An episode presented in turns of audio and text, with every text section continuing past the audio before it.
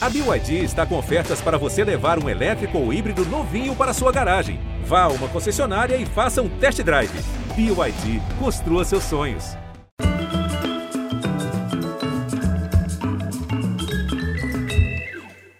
Olá, bem-vindos, boa noite.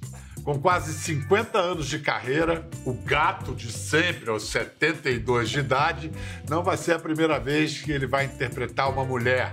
Aquele perobão, ele me faz uma falta, Dona Celeste. Há três semanas que eu não porro ninguém, Dona Celeste.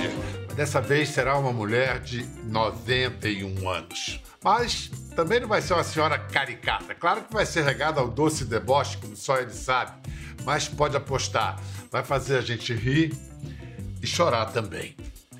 Ele emerge da pandemia com novidades pessoais, agora está formalmente casado com um companheiro de 20 anos e os dois são pais de um casal de crianças sortudas. E traz também ótimas notícias para o respeitável público. Está de volta ao palco, ao lindo palco do Teatro Copacabana, com a montagem do celebrado texto de Amy Herzog, 4 mil milhas, em versão brasileira, ponto a ponto. Abram as cortinas para Luiz Fernando Guimarães. Nossa, que entrada maravilhosa! Nem Abra no carnaval teria uma entrada tão triunfal, Pedro. Holofote. Vo- vo- Você é comissão de frente. Você é comissão de frente, abre alas, carro Ah, muito obrigado, são seus olhos. Você é igualmente talentoso. Vamos parar com isso. Você, Luiz, é a sua primeira peça desde quando foi a última peça em, teatro? Olha, eu fiz um monólogo, o Impecável, já faz muito tempo. É realmente minha volta ao teatro. Cara, eu Depois de estava com tantas tempo. saudades, mas eu estava com tanta saudade desse contato com o público. E assim, está sendo para mim uma realização assim inacreditável, né? Porque é, essa altura da vida e terem me chamado para uma peça que é sensacional, que fala de memórias, que fala de lembranças. E eu fazia uma senhora, estou me sentindo até mais jovem. Essa peça, ela é um estouro nos Estados Unidos. Você chegou a ver em Nova York? A ideia foi sua? Não, eu não cheguei, convite? eu vi pedaço, Não? vi teaser. Eu vi teaser dela e me che... falaram assim: olha, pensamos em você para viver essa senhora. E eu falei, nossa senhora, eu devo ter, eu tenho muitas senhoras ao meu redor. E para mim foi uma possibilidade enorme de falar sobre esse mundo, porque as pessoas já acham que o idoso, ele só quer jogar dominó. E o idoso, ele tem uma vida maravilhosa. Falar sobre isso para mim tem sido motivo de muita alegria, porque eu estou descobrindo em mim, eu poderia ser idoso, né? Porque a Sandra Gardebecker, quando eu esteve na minha casa, acho que 10 anos atrás, ela falou para mim, "Lu- Luiz Fernando, você já parou para pensar que você não precisa mais entrar em fila? Eu falei, não, eu nunca tinha parado para pensar que eu sou prioridade. Hoje até eu, eu uso um pouco isso para... Mas assim, eu sempre me senti muito mais jovem do que os meus personagens. E na época das Druba eu me sentia mais velho também. E sempre teve uma contradição em relação a essa coisa das diferenças de idade. Então nunca teve dificuldade para mim de fazer alguém muito mais velho. Claro, busco as minhas lembranças e principalmente minhas lembranças afetivas, né? A peça é um diálogo entre avó e neto, né? E o neto. E eu poderia ter qualquer tipo de neto, mas ela é muito. Porque ela está perdendo a memória, ela é muito compromissada com determinadas regras, com provérbios, e ela é muito culta. Mas ela está perdendo a memória, ela não consegue lidar com isso. Ela acha uma chatice envelhecer do jeito que ela envelhece, e ela aproveita aquele, aquele, aquele neto, que ela não sabe exatamente de onde veio, que pega ela sem a dentadura, falando assim, assim, assim. Foi uma coisa que eu jamais pensaria em fazer na minha vida. E que o teatro nos leva por um canto da recreação mesmo, sabe? De pensar que o público talvez não tenha aquela idade, seja mais infantil. Que é a função Você- do ator, né? Falar e divertir. É, e fazer pensar também. Essa me parece que não é uma comédia é, rasgada. É uma comédia triste, digamos assim. Ela é bem triste. Eu choro nessa peça todo dia. O Gabriel Garcia Marques disse que um dia você acorda e tá velho. Assim, sem aviso prévio. Você aos 72 anos, algum dia você já acordou velho? Eu acordo velho, acordo jovem, acordo chateado com a vida, acordo bem-humorado, com vontade de dançar. E eu não acho que isso seja muito próprio da idade, mas não. Observando as pessoas mais jovens, acho que o ser humano ele é assim. Muitas vezes ele se ele se finge, porque acha que aquilo não, não, não posso acordar triste, ou não posso acordar. A Betânia ela tem uma frase muito que eu gostei muito que ela falou, que ela quer ficar bem velhinha, bem velhinha, bem velhinha, para falar assim: põe a Betânia no sol, tira a Betânia do sol, põe a Betânia. Isso. Eu acho que tem uma coisa muito boa de com o velhinho também, do cuidar, né? Da gente. E eu sempre tive uma relação na minha vida familiar, que a minha família sempre foi muito grande, uma relação sempre muito amistosa com os idosos, sempre muito alegre, eu sempre gostei muito deles. Então, assim, eu fui buscando pela memória, sabe? Eu acho que eu fui construindo mesmo para ficar de verdade desse jeito. Você tinha 25 anos em 74 quando entrou no Asdrubal. Eu queria te tocar que aqui é uma casa de família, certo? Não que você não possa ter liberdade total. E foi decisivo para você ser escolhido a imitação que você fez de uma pororoca. Foi. Como é que se imita uma pororoca, Luiz? É verdade, como é que se imita uma pororoca? A pororoca é um encontro, mas eu fiz isso fisicamente e depois. era um teste, eu tinha que fazer. Eu era fazia o professor no inspetor geral do Gogol e uma das aulas que ele dava era o encontro das águas do rio com as águas do mar que era o fenômeno, e eu fazia com o corpo. Se eu fizesse para você agora, eu vou estourar aqui luz. Mas é uma coisa, e eu tenho uma coisa com o físico, assim, de. Se eu, eu acho que eu daria um bom ator de cinema mudo, por exemplo. Eu acho que eu falo mais sem as palavras, com meu olhar, com meu, minha pontuação, do que com elas. Então, é o meu físico é uma coisa muito forte e vem desde o Asdrubal, né? Que a, a, formação era muito, sempre foi muito física. Os ingleses dizem que para que não adianta o cara para fazer os outros rirem, ele tem que ter funny bones, ele tem que ter ossos engraçados, ele tem que ser engraçado. E você tem isso, você tem ossos engraçados. Outra que tem isso é a Regina, Regina Casé. Vocês se conheceram no Asdrubal. Foi assim amor à primeira vista, foi, vocês quando se conheceram? Foi amor à primeira vista. Eu fui fazer a Pororoca numa, numa escola ali na São Clemente, que era um teste, porque tinha um ator que não teve hepatite, o Asdrubal estava 20 dias da estreia, e eu fiz lá a Pororoca, adoraram, fiz a garça também, fiz vários animais, e a Regina me pegou pela mão. E foi ela quem me disse isso que eu falei para você porque a Regina ela é fria, ela é lua. Ela falou: Nossa, você é tão sol, você é tão quente, me dá a mão. E eu, eu ia ali na Marquês de Olinda, que ela morava ali, a gente ia para o posto 9, a gente ia a pé. Então eu ia de mão dada com ela, até o posto 9, imagina, né? Devia ser anos 70, isso. E ela falou assim para mim: Ah, não, não vou mais desgrudar de você. E aí fiquei com ela, minha irmã até hoje, que eu adoro mas foi por ela que eu virei um ator. E agora para você, extrovertida de Água Santa, um teco nesse seu coração apaixonado.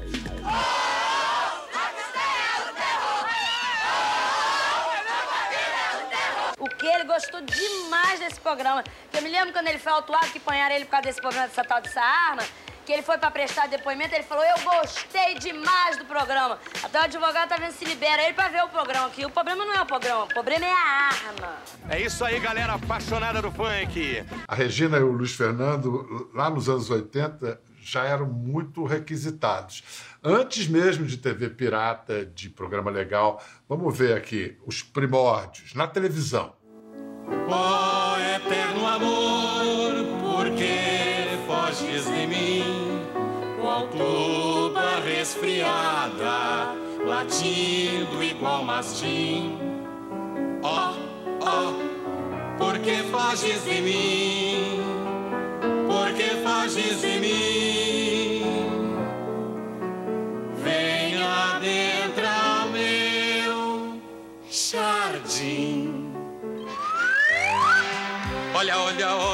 Gatinha que o pai arrumou. Frequento o country, o maraca e o hipopótamo. Ela adora uma moto e se amarra em correr. Faz windsurf, skate vôlei, karatê. Mas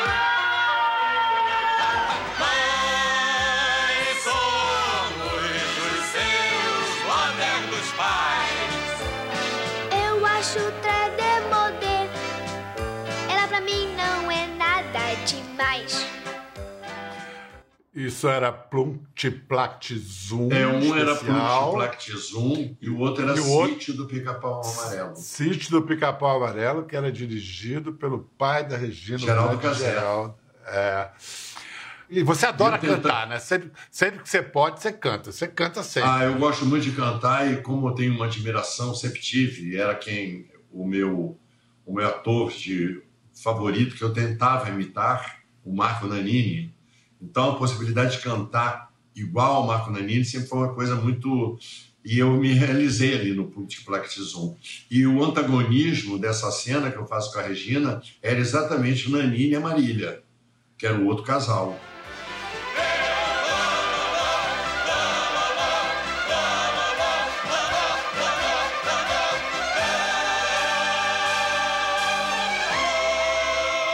Marília falou pra mim: Nossa, você tá com a voz do Nanini. Aquilo pra mim me soou assim, sabe? Nuvens descendo, estrelas. Consagração. Você e Regina Isso. fizeram juntos também filmes, fizeram Tudo Bem do Jabor, Brás Cubas do Bressani. Era... Vocês eram convidados juntos ou era a Regina que arrastava você também? Ela me arrastava. Eu era um, um- como é que é que se diz, um adereço dela. Para conquistar a Regina, tinha, Tem que levar o Luiz Fernando junto. tinha que levar o Luiz Fernando Guimarães. E a Regina era muito mais requisitada naturalmente, porque foi a, a do Asdrubal que se projetou assim, ganhou logo o prêmio de melhor atriz. E ela tem esse compromisso com a afetividade para sempre. Eu não só isso, como fui amigo da família, né? Como toda mãe, todo pai, o, o pai da Regina, o Geraldo, e a, e a mãe falava assim: Ah, Luiz Fernando, você é fantástico. A Regina é aquilo que a gente já conhece.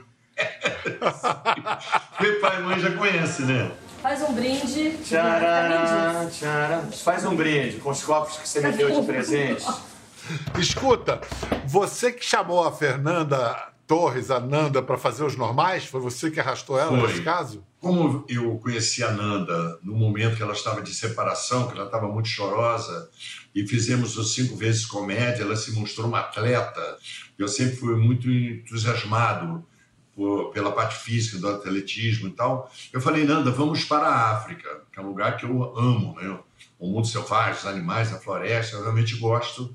Eu levei ela para lá, e quando eu voltei, o Alexandre tinha feito o convite para eu fazer os normais. Achei estranhíssimo aquele nome, os normais. Falei, será que vai dar certo isso? Com esse nome? Falou, vai. Eu falei, só tem uma coisa, já tem a noiva. Eles falaram, como assim? Já tem a noiva, ela é minha noiva, não pode ser outra. Aí eu pegava fotos nossas da viagem, sabe, com aquele elefante atrás, distribuía pelo cenário. Mas Olha falaram, aqui, bom, já- você vê... É. Nós já somos já o Rui e a Vani. é? Exatamente. É muito importante quando você tem uma atriz, um ator, que você não tenha é, uma cerimônia cênica. A cerimônia cênica é você não esperar as pessoas acabarem de falar para você falar, porque a vida não é assim, a não ser a nossa entrevista. Se a gente for falar ao mesmo tempo, ferrou, né? Mas eu tinha, eu tinha com ela, assim, no intervalo, um entrava, o outro entrava, então isso dá uma vida 16 de agosto.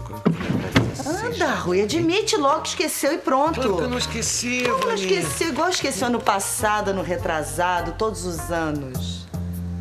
Vani. Ah, Rui! Ah, nosso aniversário de. Hum, noivado. Hum. A gente não tinha o peso da sexualidade, do, do- nada. A gente fazia como dois jovens. E eu, eu falando de sexo, né, todo o tempo. E tinha uma coisa no que a gente fazia questão de mostrar para o público, que era sempre finalizava o programa e o Alexandre e tanto a Fernanda deixavam uma brecha é mostrar que mesmo uma dupla, independente de amigo ou amigo, amiga ou amigo, colega ou amante ou casado, eles eram, mesmo que a vida dando tropeços, eles nunca se acabavam bem, o final era sempre semi-dramático, eles eram uma boa companhia, um para o outro. Então, isso que fazia, eu acho que isso que dava consistência na Vani, no Rui, no casal. Aí. Ah, Vani, peraí. Não, onde, você, Vani. onde você vai? Não, meu amor. Eu tive uma ideia. Não, vem aqui comigo, meu amor. Peraí, você pode segurar essa posição mais dois minutinhos? Ai, Rui, que mente suja. Você pensando em sexo. Para que valor que eu tô pensando em sexo? Ué, o que mais que você faz em dois minutinhos? Queria tirar uma foto sua. Pra quê? Não, Vânia, pra gente poder rir depois. A gente não pode rir agora. Onde é que tá aquela máquina instantânea que eu te dei? Não, de jeito nenhum. Você não vai tirar foto nenhuma com a minha bunda arreganhada igual couve-flor, de Vânia, jeito nenhum. peraí, são momentos como esse que prolongam a vida de um casal, meu amor. Senão a gente não tem momentos bons pra lembrar. Vai lembrar de quê? De problemas? Você jura que você não vai mostrar pra ninguém? Juro, claro, imagina. Fala sério. Vânia, olha pra mim. Você acha que eu vou dividir um momento assim tão nosso com alguém? Não, foi um mega sucesso. Na televisão foi, é, para mim a impressão é que era muito mais tempo, mas foi de 2001 a 2003. Foi pouco tempo, mas já faz 20 anos. E depois teve reprise, rendeu dois filmes no cinema. Vai ter mais um agora, né, Luiz? Olha, nós temos um projeto que está aí parado. O Alexandre mandou um, um pré-roteiro que eu achei de uma sabedoria. que O Alexandre Machado é realmente uma. Vocês terminam o segundo filme se O jogando segundo no filme, oceano. se não me engano, ela se No joga mar, no mar. né? É. E ele se joga atrás. Isso é jeito de terminar um filme, né? Só os normais, né? Os, os personagens E aí, se e- suicidam. não, não só não é jeito de terminar um filme, como, como é que você vai fazer a, a sequela, como eles falam, né, em inglês? Como é que você vai fazer a Exatamente. sequência? É. o terceiro. Eu falei, Alexandre, tem certeza que terminou assim? Porque eu não lembrava. Ele falou, terminou assim. E a terceira? A terceira é vocês lá, ilhados. Aí ele mandou Opa. a proposta lá, vamos ver, né? Porque vai ser Ah. sempre um prazer. Eu queria ouvir uma história que eu acho que pouca gente sabe disso. Foi um filme que você fez com a Ananda também, o que é isso, companheiro do Bruno Barreto. Foi. Pouca gente sabe de uma coincidência que eu fiquei pasmo. Você fez o papel do motorista dos sequestradores do embaixador americano. Na vida real, no fato histórico, quem era esse motorista? Era meu irmão, Luiz Carlos Guimarães. Isso aqui não é um assalto. Vocês estão assistindo uma expropriação revolucionária. Nós estamos expropriando uma instituição bancária, que é um dos suportes dessa ditadura cruel e sanguinária. Muitos dos nossos companheiros que lutam pela liberdade e pela democracia estão sendo brutalmente torturados nas prisões desse governo militar e vocês não ficam sabendo de nada, porque a imprensa está censurada. A Nanda convenceu o Barreto a me chamar. E falou: tem que ser o Fernando, tem que ser também. Tem, a gente leva ela, depois ela me leva também, como acontece com todos os casais. E a minha primeira cena era um assalto no banco. E eu falei: mas peraí, que me- eu me lembro que, me- que eles invadiram a minha casa, né? Na época da ditadura. Eu recebi um telefonema, achei estranhíssimo, e meu irmão tinha me dado. Eu posso contar essa história que meu irmão nem vivo está mais. Ele tinha me dado todos a panfletagem do, do partido dele. E ele falou, ele me dá, eu falei, por que você está me falando isso? Falou, não, eu quero que você saiba que se alguma coisa acontecer, você pega isso e joga e queima. E aí eu tô, eu tô lá na minha casa e eu recebo um telefone. O Luiz Carlos está? Eu falei, não. Bom, aí eu falei, caraca, aquilo ali me soou estranho. Eu fui lá e queimei. Na, na hora. E eles invadiram a minha casa. Aí eu consegui que o meu irmão fugisse através da minha carteira de identidade. Fui maquiado lá, fui levado para um apartamento, me maquiaram para aparecer com ele. Ele foi para o Chile, naturalmente com a queda do Allende. Foi Foi preso, preso pela ditadura. Foi preso várias vezes e solto várias vezes. E Caramba, quando, eu, Luiz. quando eu fui conversar com ele, falei, pô, Luiz, meu irmão, vou fazer o marcão que você fez. Você não era o motorista? Ele falou, era. Quando eu fui conversar com ele, ele me contou. o- o- Ele me contou a história de um jeito que eu falei assim: bom, vai ser chanchada, Grande Otelo, Oscarito, o público torcendo por aqueles terroristas. Eu imaginava isso. Eu não imaginava que fosse um tivesse essa, essa seriedade, mesmo porque é um elenco, né, de Pedro Cardoso, você, é Matheus Nando, Nacercali, vários comediantes. Eu lembro do Barreto falando assim, eu atravessava a rua com o Pedro, o Barreto falava assim, Luiz, Pedro, atravessa mais normal. Porque a gente, atravessando a rua, a gente já era dois palhaços, entendeu? E era um elenco muito bom, muito bom, e foi muito boa a convivência com esse universo. Sabe? Que muito coisa ruim. incrível essa história. Essa história é incrível. É. Primeiro, esse papel do que seu irmão na vida real fez você fazer, e depois você ser ator para conseguir forjar o documento para ele fugir. Você fez Não, uma eu- interpretação do o- seu o- próprio irmão.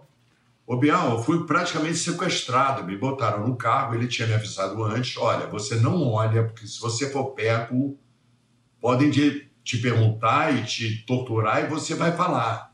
Então, você olha para baixo. Eu entrei num prédio que eu, eu sei que é nos arredores, eu não sei que prédio é, com uma luz forte. Me botaram uma. Eu não tinha tanta barba, me botaram, me sujaram um pouco. E eu fiquei com uma identidade. Durante um bom tempo, eu não pude viajar. Eu fiquei com a cara, só veio a vida do meu irmão. Também tá, tá ótimo. História. Bom, a gente falou já de seus amigos, de parceiros, da família, dessas aventuras. Agora vamos falar, incluir na, na conversa o seu parceiro na maior aventura da vida, a paternidade. Adriano Medeiros, que fala com a gente direto de Londres. Oi, Adriano. Bem-vindo. Você foi, você foi aí comemorar os 70 anos de reinado da Lilibeth em Londres. Eu cheguei um dia depois, na verdade, cheguei um dia depois. Uma pena, uma pena. Adriano, qu- quando vocês se casaram, a pandemia aconteceu por causa do casamento de vocês? Quase. Foi em dezembro de 19, foi vocês casarem para ter pandemia, né? Quase. Na verdade, não era, não era importante, né? A gente já era parceiro há muito tempo, somos parceiros há muito tempo, então não tinha importância é, casar, né? Aca- Acabou acontecendo pela, pela vontade de termos filhos, né? De dar continuidade a essa vida. E esse processo de adoção dos meninos, das crianças, já vinha anteriormente? Quanto tempo durou? Como é que foi que vocês fizeram? É, na verdade, a gente nunca, nunca pensou nisso. Assim, eu, eu sempre quis ser pai, mas, mas não era uma coisa que, que a gente planejava. Assim, um dia a gente estava sentado, a gente tem um banquinho que gostamos muito na, na beira do lago, na, na casa de campo, né? Então a gente sentado lá olhando pro lago, naquele banquinho, falamos, pô, será que é isso mesmo? Só nós dois aqui nessa casa? E, e é isso a vida? A gente sentiu falta de algo. É, tá faltando realmente algo. E começamos o processo, a gente fez o.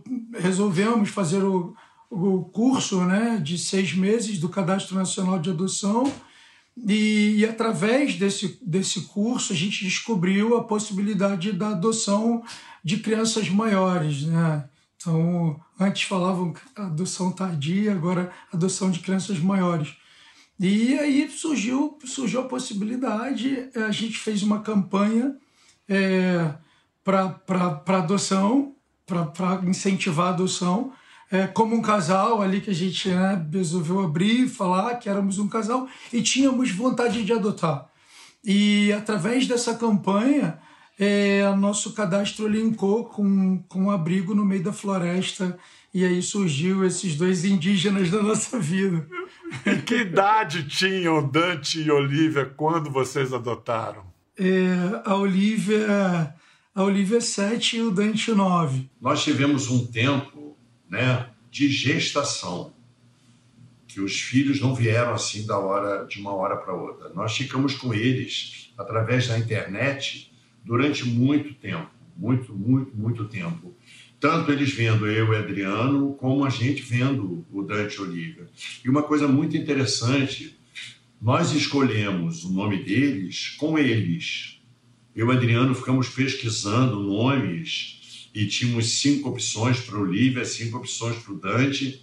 Então foi foi aqui um momento assim que eu acho que um pai, uma mãe, seja na realidade, ou na... é o tempo que a gente tem para a construção de um novo universo que está por vir. Eles não vieram e pegaram a gente de saia justa ou de, ou, ou de cueca. Gente, nós nos preparamos, pensando nos. É claro que as surpresas vêm a toda hora e tal, mas nos sentimos bastante preparados para trazê-los. E felizes, e felizes agora. Nossa, é muito linda essa história. Tem todos os, os, ingredientes de uma aventura, inclusive viagem à floresta amazônica. Sim. Mas é uma aventura muito maior do que apenas a aventura lá do Tintim, né? É uma aventura existencial. As crianças estão aí com você? Estou fazendo uma bagunça, Pedro, absurda aqui. Eles não podem Dante entrar, Olivia. não. Chama eles. Fala, faz, Dante fala Olivia. bagunça na frente da... Vem com Dante, Olivia. Fala, Dante. E aí? E Olivia? Tudo bem, Olivia? Uhum. O Luiz é um pai muito brabo? Sim. É. Ó, ó, não, fala a verdade. Ele, ele é muito Esse legal. que é? Adriana Mas que é quando ele brabo? perde a Ah. paciência, ele passa 10 mil vezes do papai Adriano. Ô, Dante. Ô, Dante. Oi. Quando é que eu fico mais chato? É, quando eu fico tipo mais 5 horas jogando videogame, ele fica brabo. Mas, mas, Dante, Dante, cinco horas de videogame é demais. Não dá pra jogar assim. Qualquer Ah, coisa. Quando... Você é bom aluno na escola? Vocês são bons alunos? Ó, eu tô com saudade da escola, menos esse daqui, ó. Eu tô Aqui, morrendo de saudade. Esse daqui não tá morrendo nem um pouquinho. Tô morrendo de saudade da escola. Eu tô morrendo de saudade é muito. Cuidado pra não mexer. Muito. Olha só, eu quero mostrar um vídeo que vocês fizeram que eu adorei. Dante e Olivia vão nos apresentar ao nosso lado. L-A-D-O. L de Luiz, A de Adriano, D de Dante, O de Olivia. O de Olivia. Essa é a nossa casa. É aqui que nós somos felizes. Eu queria te contar como tudo aconteceu. Luiz e Adriano se conheceram 22 anos atrás, num lugar muito legal. Eles estavam trabalhando e me falaram que foi um encontro mágico. Eu adoro quando eles contam isso. Pra mim pra minha irmã, tudo é mágico. Eles se casaram porque eles queriam ter uma família. Fizeram até uma propaganda pra apoiar a adoção. Foi assim que nos conhecemos. A história não é nem um pouco confusa. Ela é cheia de surpresas. A diretora do abrigo falou sobre eles e nos mostrou o vídeo de adoção. Era uma propaganda. Não sei falar. Recebemos um vídeo deles também. E nós também mandamos um vídeo. Demos risada. Foi muito legal. Meus pais vieram me buscar. Foi um encontro emocionante. Choramos abraçados porque sabiam que estava começando uma nova vida. É essa nova vida que queremos contar para vocês. Eu e meu irmão fomos adotados por Papai Luiz e Papai Adriano. Um é empresário e o outro é ator. É um ator muito maneiro. Meu irmão gosta de imitar os animais. Eu adoro nadar. Meu papai Adriano diz que eu sou uma mistura de peixinho tambaqui com boto cor-de-rosa. Meu papai Luiz diz que eu sou uma princesa, a princesa da casa. Meu irmão se chama Dante. Meus papais, Adriano e Luiz. Meu nome é Olivia e a partir de agora somos os Medeiros Guimarães.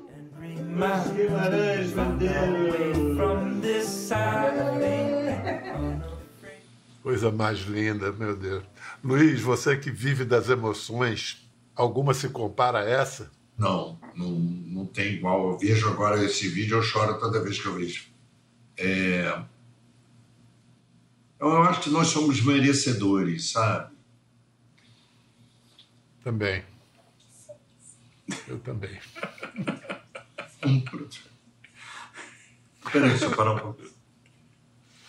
Porque o que o Adriano falou realmente é a gente ter saído, ter ido à busca sem pensar nos, nas consequências, no meio da floresta, isso tudo é, a gente merece por- porque nós conquistamos isso. E teve um trabalho afetivo, um trabalho árduo de dia a dia, deu com o Adriano, da gente conversar, como é que vai ser essa nova família, que é uma nova família, que é um conceito de família, não tem um 20, 30, mas a gente abrir um espaço a gente não estava no momento para as pessoas pensarem sobre suas próprias vidas, que é a possibilidade de abrir portas para todo mundo, né? Abrimos uma porta para nós no momento que a gente estava sentado no banquinho, num lago, e que o Adriano me fez uma pergunta que poderia ser apenas uma pergunta, que era bonita também a pergunta. Vamos envelhecer os dois? Que é uma alternativa, né? Poderíamos estar, mas na hora que ele fez aquela pergunta, aquela interrogação bateu na minha cabeça e nele. E atravessamos esse Brasil, nós estamos no Rio de Janeiro, fomos uma, no meio de uma pandemia, é uma realmente é uma aventura. E é uma aventura que continua aí, está aí hoje, crescendo, se fortificando, né? E essa porta que vocês abriram vai permitir que muita gente passe por essa porta também, né? Uma conquista compartilhada com muita gente que descobre que pode ser feliz, pode ter, é, pode ter a família que bem desejar, se for tudo fundado no amor. Bom, aqui a gente está com o Luiz, está com seu marido, o empresário Adriano Medeiros, e está com Dante e Olivia. Qual é o sobrenome? Dante de quê? Dante Medeiros Guimarães. Olivia Medeiros Guimarães. Bonito esse nome, hein? Ficou bom esse negócio. Adriano, você teve Covid de forma, na forma grave, você ficou bastante doente. Esses vídeos que vocês fizeram também são uma forma de dar graças à vida? É, é a gente tem documentado tudo. É, as pessoas falam, vocês transformaram a vida dessas crianças. Né? E eu percebo a cada dia, Pedro, que é eles que transformam as nossas vidas, né? Eles estão transformando a gente o tempo inteiro, sabe? Assim, é transformador a relação. E, e, e a Covid também me, me pegou forte, né? Eu estava apenas quatro meses com eles e seria nosso primeiro Natal em família. Né? Então, nosso Você foi Natal parar no juntos, hospital. né? Eu, eu, eu fui, eu fui, fiquei na UTI 20 dias, é, 21 dias. E assim, e, bom, felizmente deu tudo certo. Janeiro, fim de janeiro, eu já estava voltando para casa, para eles. E aí que a gente resolveu documentar mais, a gente documenta isso, cada dia a gente filma e sabe, tenta aprender com eles e a gente no futuro quer mostrar isso para as pessoas, né? Quer, quer levar isso para outras pessoas como, como exemplo de uma família normal. A gente não quer ser diferente de ninguém.